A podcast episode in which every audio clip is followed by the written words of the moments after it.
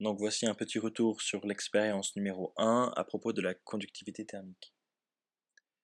Le but de cette expérience était de savoir donc quel matériau allait conduire le plus la chaleur entre le bois et le métal. Pour ce faire, nous avons effectué une petite expérience assez simple. Donc on a chauffé de l'eau dans une casserole jusqu'à ébullition.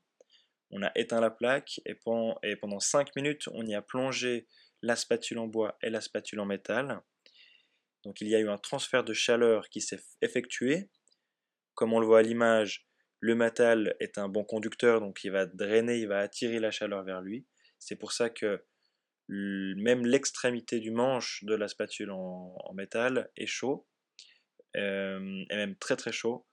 Tandis que le bois, lui, comme c'est un mauvais conducteur, il va difficilement attirer la chaleur. Et c'est pour ça que la spatule, donc l'extrémité de la spatule est, tout à fait à température ambiante. Donc là, ce qu'on peut voir, donc l'observation numéro 1, c'est que concrètement, la spatule en métal, elle est très chaude, comme je l'ai dit avant, même à son extrémité.